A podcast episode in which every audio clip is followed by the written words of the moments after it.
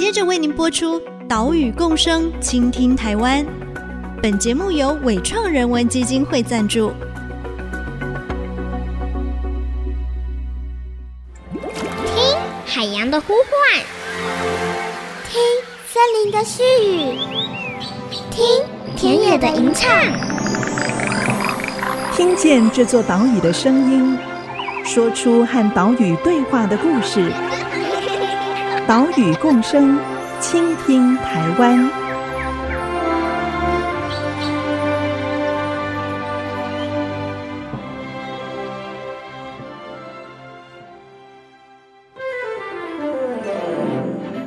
倾听岛屿的声音，挖掘环境的故事。大家好，欢迎来到岛屿共生，倾听台湾。我是袁长杰。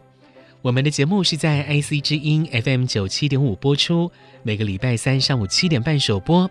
另外，在 Apple Podcast、Google Podcast、Spotify 以及 KKBox 都可以听到节目。好，如果说你喜欢我们的节目，请记得按下订阅哦。在上礼拜的节目中，我们带大家认识了绿色餐厅。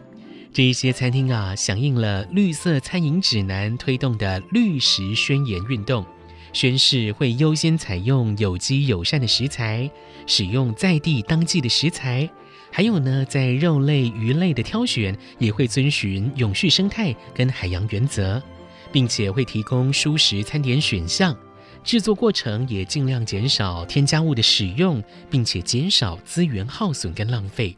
哦，也就是在餐厅端啊，尽可能的来符合绿色永续的潮流，而且呢，有的餐厅啊做的更多，所以绿色餐饮指南就举办了颁奖，来鼓励这些优秀的餐厅，同时也推出了业级餐厅的评鉴。今天我们就继续来看在新竹这边入围甚至获奖的绿色餐厅的故事。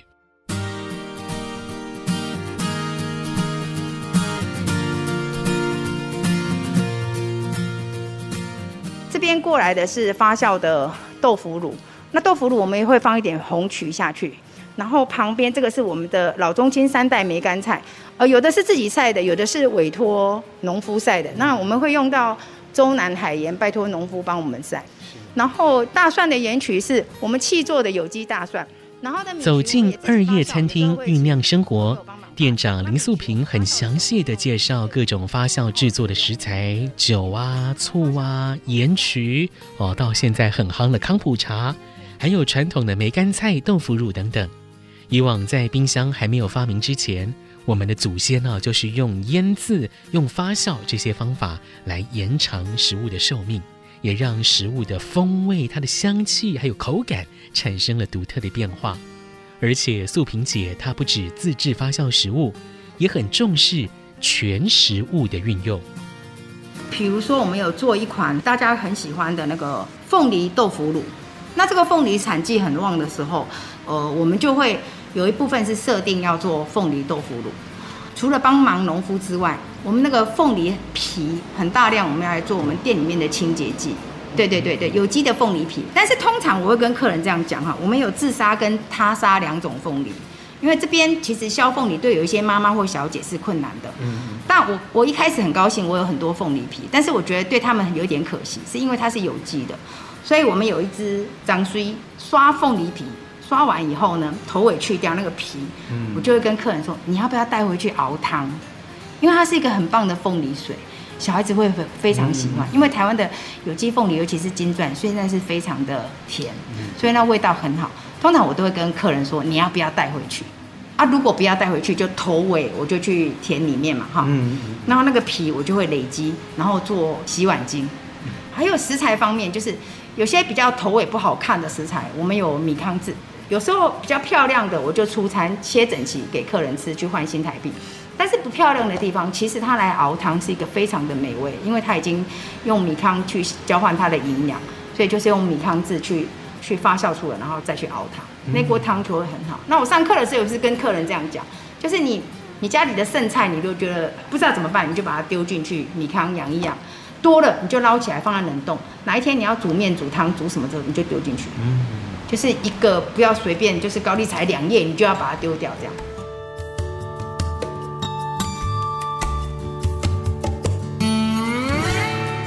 高丽菜外面的叶子、高丽菜的心，还有像红萝卜的皮、凤梨皮、橘子皮等等，这些啊，我们在料理的时候都是直接去掉丢掉的。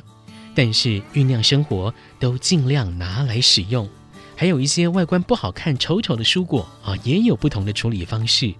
这样子做不只可以减少料理过程中的废弃食材，也让顾客可以充分摄取到食物当中的各种营养，也就是。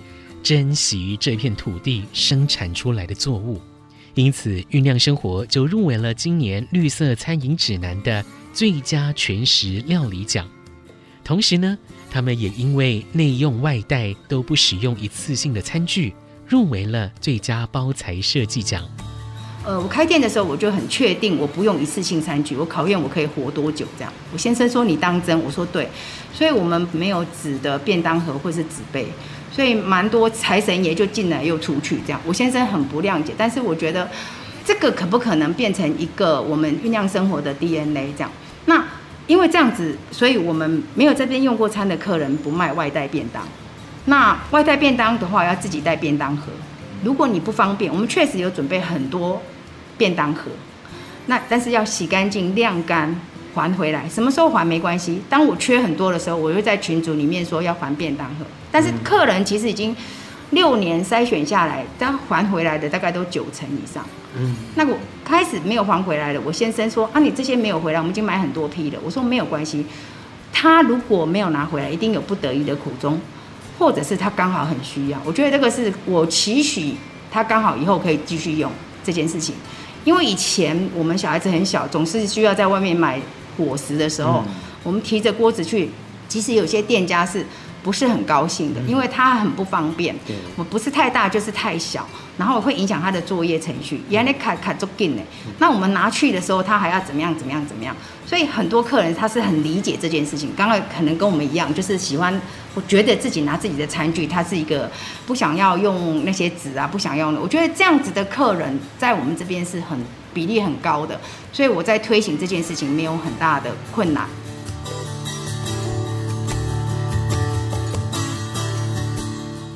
坚持不用一次性的餐具，减少资源浪费哦。所以呢，外带就请客人自备便当盒，要不然就用店内提供的餐盒哦，很有原则的做法。在专访的过程中，素萍姐说：“哦，她很机车，不过呢，这个就是原则的展现。”所以酝酿生活也吸引到一批拥有相同理念的顾客。至于一叶餐厅江山易改所，他们因为疫情不得不做外送、做外带，所以呢，他们也针对了外带杯、外带盒的材质是不是真的环保，进行了一番研究。来听创办人张登尧的分享。它是完全用天然的材质，竹子的纤维，还有一些淀粉，用高压去把它压制成型。成杯子的形状，所以它它就是把那个纤维压到一个很高的密度，造成它是可以防水，也可以耐热到一百度。这个杯子它因为有一定的密度硬度，所以它的是可以重复使用的。对，然后它算是蛮薄的，所以它整体重量又轻，所以它其实是一个可以重复用，然后又方便携带的一个竹纤维材质的杯子。对，然后这个杯子因为它没有经过那个化学的一些变性的处理，所以它不含那个像前阵也蛮流行，就是 PLA 的绿色塑胶。对对对，它就是不含这个 PLA 的材质，但是它有一个缺点，它很贵，非常贵，对，非常贵。多贵？它光这个杯体跟杯盖加起来就一组就要将近四十块钱。当时我们。我们的做法其实就是选择就是自己吸收了，就是我们就是外带的话，呃，你外带就是我们算你内用的价格这样子，对。但是你如果自己带自己的环保杯，带自己的杯子，我们就不用我们的竹纤维杯，我就折四十块给你，其实就完全反映那个成本给你这样子。对，那我们就会鼓励那个客人说，杯子你就回去之后你都洗一洗，阴阴风干就可以继续用，然后用到它破，因为它毕竟它还是一个完全的天然材质的东西，所以。可能连续用个几个月或半年以上，它可能还是会破，因为它其实蛮薄的。那坏了，你就要丢在土里面，或什么都可以啊。就是它就就几个月后它就不见了。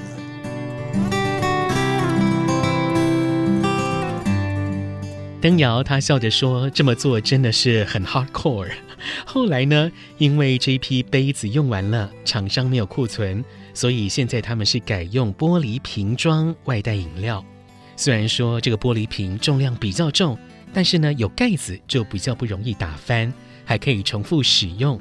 如果说顾客把玻璃瓶还回店里，还可以退二十元。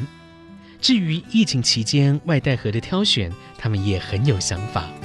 当时我们的话用的是甘蔗渣跟纸浆混合的，也算是植纤植物纤维，但是它比较还是以纸浆成分为主，然后它是没有任何上临摹的，对，所以它其实还是比较偏一次性啦，它比较偏一次性，但是这个是完全可以确定它是百分之百可以回收的，对，因为它完全没塑胶临摹，它就是纸，完全是当纸类回收这样子。之前用的就是这个，那后来我们。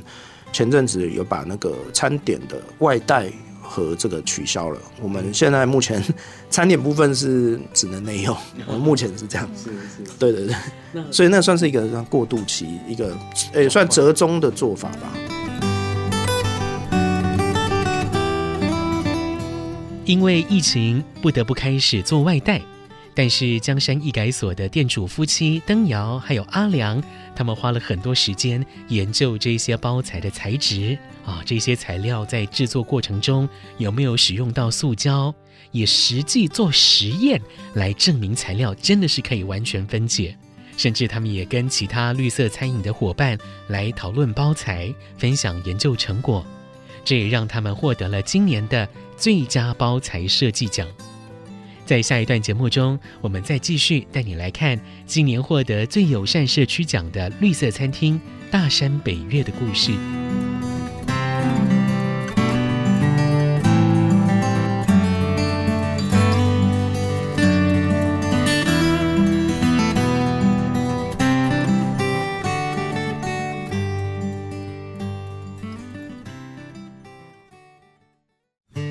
一开始我是在清大念研究所，在做田野调查，然后老师给我们的作业就是：哎，新竹的问题不止在竹科，不止在企业界，其实很多问题在农村、在乡村是没有人去解决的，所以就把我们丢来乡下去找乡下的问题。所以那时候发现，哦，真的很多问题啊，城乡差距的问题、教育落差的问题、农产失衡的问题、闲置空间的问题，很多问题没有人去解决，所以我们就。去做田野调查，去了解这些在地的产业，然后所以就认识了这些很认真的小农，然后呃他们遇到的困境，对啊，所以就是逐一拜访，然后累积，然后试菜，慢慢的去把大家串联在一起。IC 之音 FM 九七点五，欢迎回来，岛屿共生，倾听台湾，我是袁长杰。今天的节目继续上礼拜带你来认识绿色餐厅。刚刚我们听到的是位于新竹横山大山背的二叶餐厅大山北岳，创办人庄凯勇他说道：“就是因为在清大念书的时候，认识了在地很多很认真的小农。”所以后来，横山乡公所在公开招标废弃三十年的枫香国小要进行活化。好，他呢就和当时的女友，也是现在的妻子吴怡静，两个人把枫香国小承租下来，开了大山北岳餐厅，而且呢很努力地串联在地社区农民。我们在山里面，在新竹的大山背地区，我们有一个大山背休闲农业区，是在地的农家一起组成的一个团队。那我们这团队里面，我们有很多的很棒的在地的小农、民宿的业者、餐厅的业者，那大家一起为这个地方共好。那我们做了几件事情，大概分成四个面向。第一个面向是我们直接把在地的农产品直接购买过来，然后卖给消费者。让他们有一个通路，有一个平台。嗯，是。第二个是我们把农产品做加工、做加值，比如说我们把滞销的苦瓜做成糖果，吃起来苦苦甜甜的，叫它苦尽甘来。对。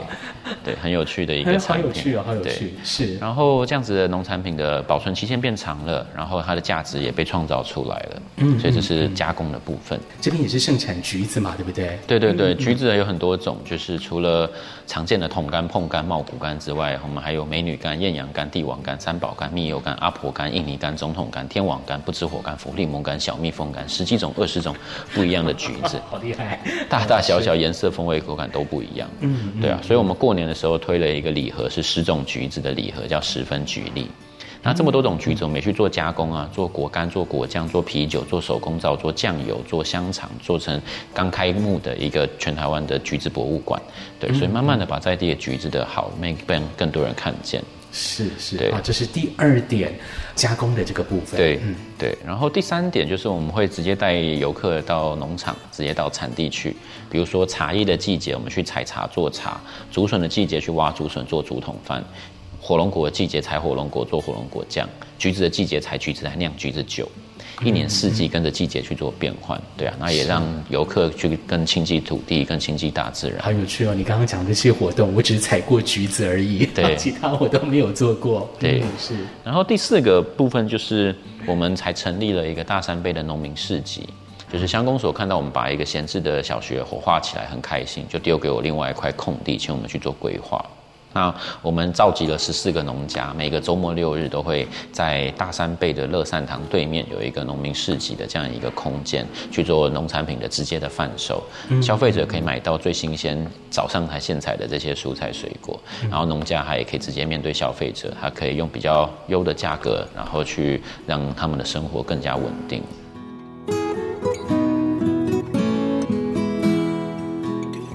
现在进入深秋。横山的火龙果、百香果生产进入尾声了，接下来呢就有姜哦，可以做成姜粉、姜糖、麻油姜、姜酒哦，各种的产品。当然，十二月之后橘子就盛产了。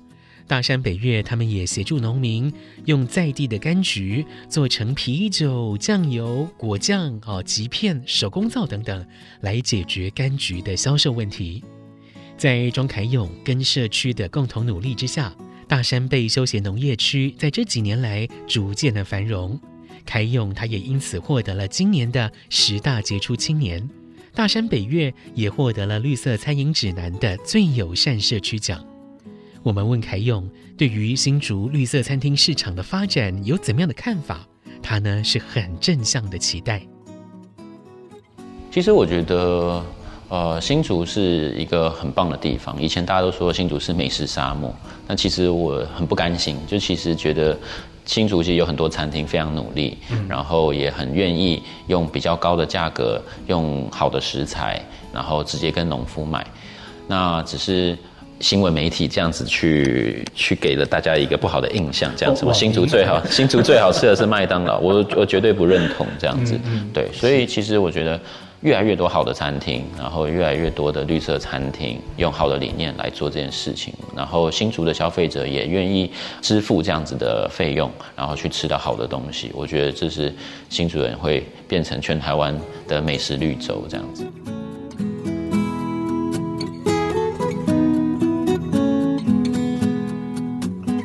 绿色餐饮指南的创立初衷，就是让绿色餐厅不再独自打拼。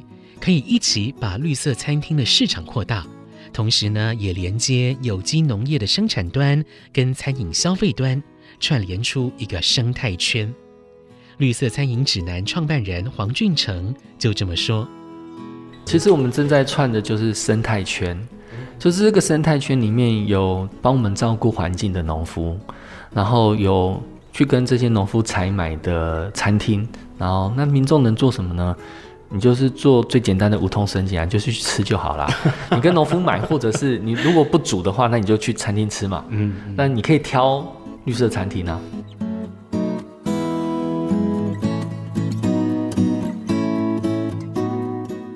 串联起绿色生态圈，可以让有机友善食材的产销体系变得更健康。同时，也透过了绿色餐饮指南的协助，来解决餐厅采买、物流、运输的问题。透过组织的力量来扩大影响力，同时也让绿色餐厅的伙伴们可以互相交流。这一条永续餐饮的路上是绝不孤单。其实第一届的时候，因为第一次嘛，大家都不是很熟。就有点忐忑，然后大家就比较不敢聊天。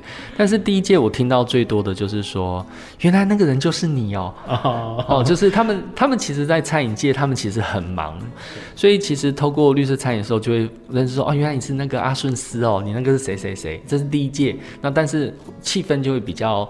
比较社交，到了第二届的时候，因为大家就开始熟了，因为从第一届到第二届，我们中间也会办有点像联谊会，然后就是我们也会一起去吃饭啊，一起一起去造访农场这样的。所以到了第二届的时候，我发现变得很活泼，大家就开始会聊天了，然后甚至因为 COVID-19 嘛，我还听到有人讲说：“哎，你还没倒啊？” 就是会互相亏对方这样的。我觉得那种苦中作乐的感觉。还不错啦，就是让你会觉得自己有伴这样子。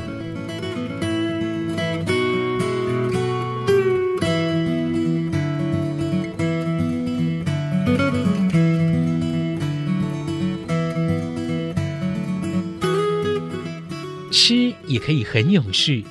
以往我们大多会强调家庭主妇或主夫要挑选有机友善食材，挑选永续海鲜啊，自己在家料理来打造永续餐桌。现在呢，有了绿色餐厅，就补足了外食餐饮的这个层面。这一些绿色餐厅用最坚实的理念经营，使用在地的好食材，用餐点的滋味，在竞争无比激烈的餐饮市场中走出自己的路。岛屿共生，倾听台湾。我们下礼拜见，拜拜。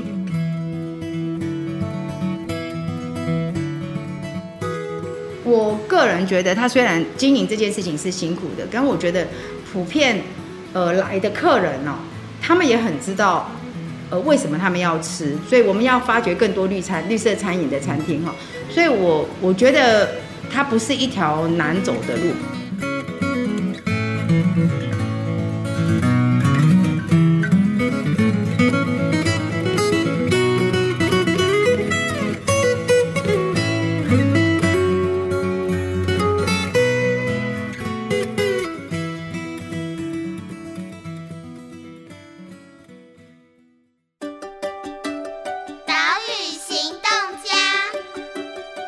是台北市文化探索协会的秘书长黄俊成，我想要邀请大家一起倡议的一个环境行动，就是出门尽量带环保的餐盒。虽然我知道这个会为大家带来一些生活上的不方便，但是这个行动可以减少很多的一次性餐具之外，如果有吃不完的带回去，还可以成为你的甜点哦。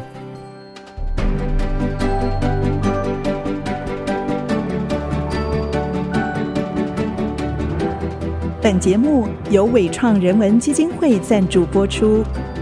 伟创人文基金会秉持永续的经营承诺，邀请您一同为这片土地发声，促进人与自然的平衡与和谐。